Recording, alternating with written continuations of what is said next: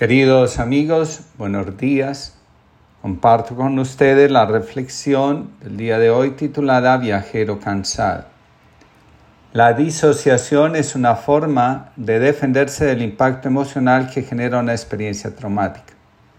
Con el paso del tiempo, se convierte en la forma habitual de solucionar cualquier situación estresante que se produzca y que se relacione con el, dolor de la experiencia original. La disociación es un mecanismo muy útil de defensa porque permite desconectarse de una emoción intolerable y de manera especial cuando no se cuenta con alguien que proteja o contenga. La emoción queda contenida y en cualquier momento puede generar una reacción desproporcionada y causar un dolor aún más grande. Para lograr mantener a raya una emoción desagradable exige que el yo se excinta una parte del yo se esfuerza en llevar adelante una vida normal. Otra parte lucha continuamente para que la emoción no salga a flote y cause estragos. Las emociones, nos enseña la psicología, se sienten en el cuerpo.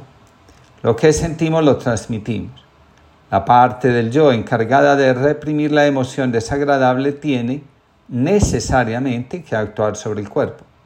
Si la represión es muy fuerte, se pierde el control del cuerpo y sin que sea un propósito, se puede terminar dañando el cuerpo.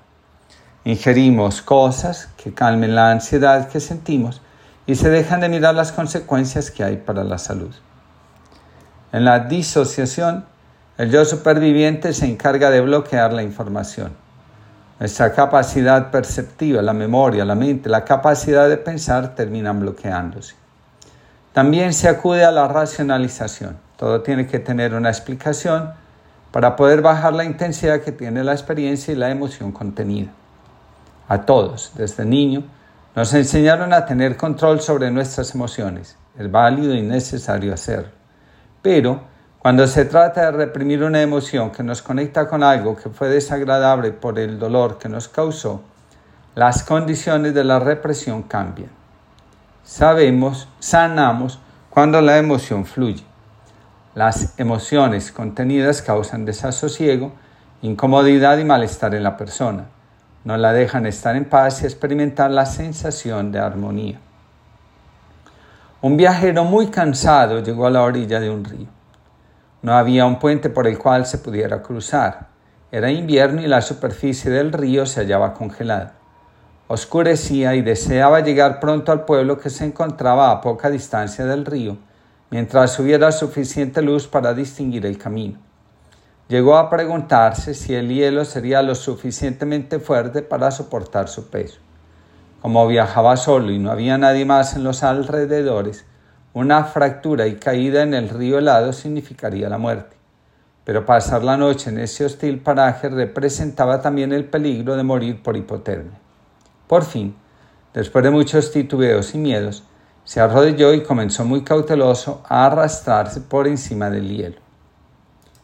Pensaba que al distribuir el peso de su cuerpo sobre una mayor superficie, sería menos probable que el hielo se quebrara bajo su peso.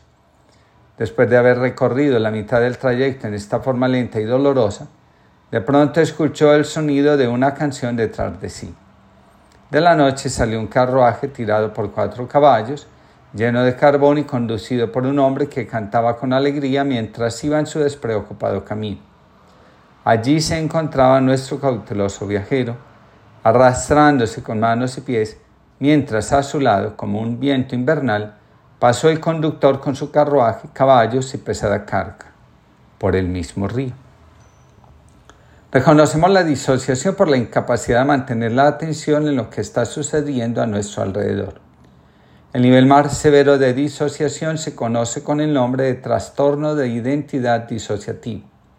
Según Francisco Ruiz, psicólogos, los trastornos de tipo disociativo se caracterizan por una interrupción o discontinuidad en la integración normal de la conciencia la memoria, la identidad propia y la subjetiva, la emoción, la percepción, la identidad corporal, el control motor y el comportamiento.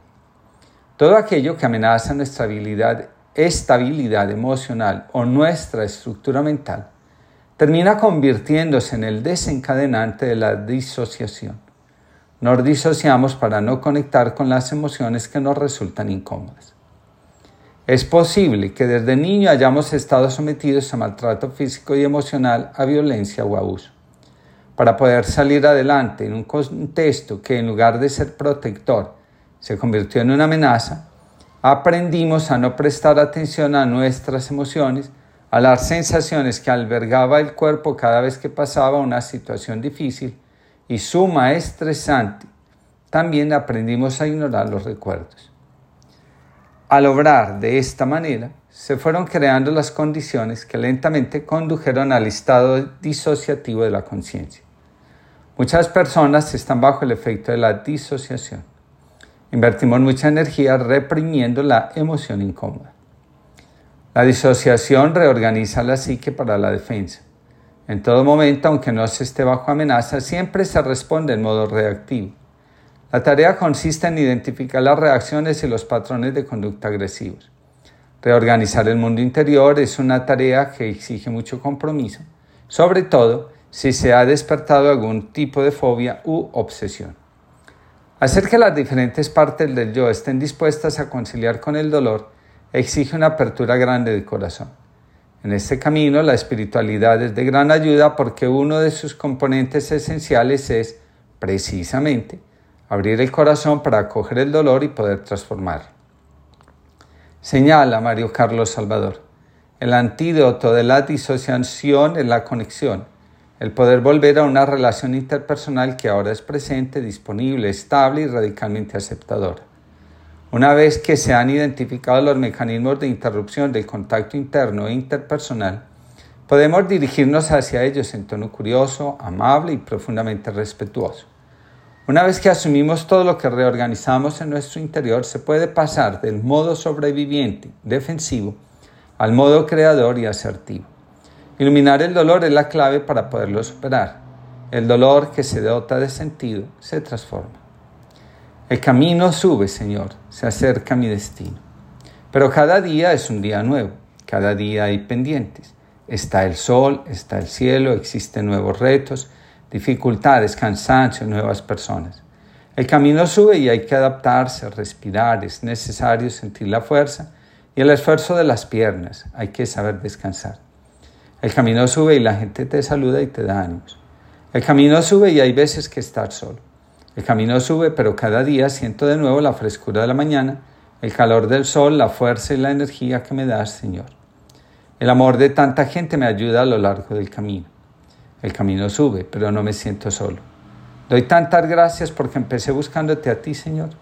Que este camino sirva para los demás, para aprender a querer mejor, acompañar mejor, aproximarme un poco más a ese Dios que descubre en la misericordia. Amor que desciende, amor que se hace luz para los que están en la oscuridad. Amor que es bondad, que es comprensión. El amor tan y tan grande acompañándome en tantas circunstancias. Así que el camino hace subida, pero yo cojo los palos, las piernas, la mochila de nuevo y cojo la subida que toca, al igual que la bajada que voy recibiendo en cada instante, con nuevas fuerzas todos los días. Alexis, bueno, que tengamos una linda jornada.